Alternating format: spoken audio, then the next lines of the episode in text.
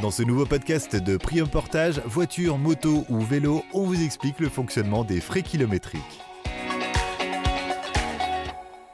En portage salarial, vous pouvez bénéficier du remboursement de vos déplacements sous forme d'indemnité kilométrique. Trois barèmes sont publiés chaque année pour les voitures, les motos et les scooters. Ces barèmes permettent de calculer votre indemnité kilométrique forfaitaire en fonction de la puissance du véhicule et de la distance parcourue.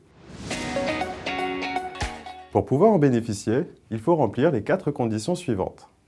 Tout d'abord, fournir à votre société de portage salarial une carte grise à votre nom. Les véhicules loués ou empruntés ne sont donc pas acceptés. Ensuite, les trajets que vous effectuez doivent être nécessaires à l'exercice de votre activité professionnelle. La réglementation indique également que vous devez être contraint d'utiliser votre véhicule.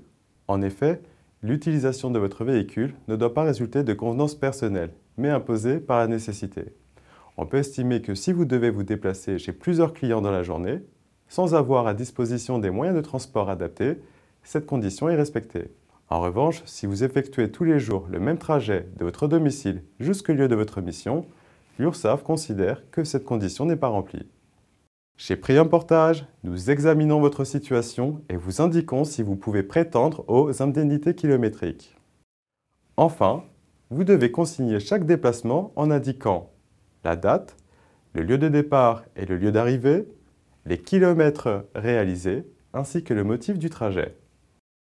Prium Portage innove en mettant à votre disposition un outil qui vous permet d'enregistrer très simplement vos trajets depuis votre ordinateur ou votre téléphone mobile.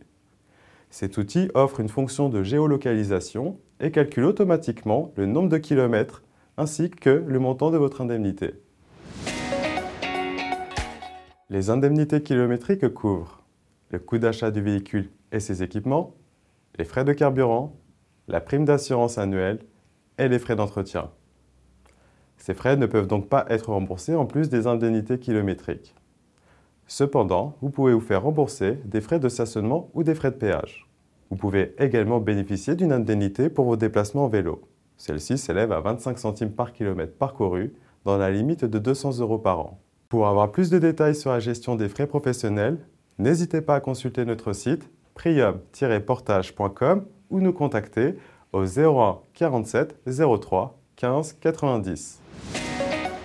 Si vous avez aimé ce podcast, n'hésitez pas à liker et à partager. Tous nos podcasts Prium Portage sont également disponibles en vidéo.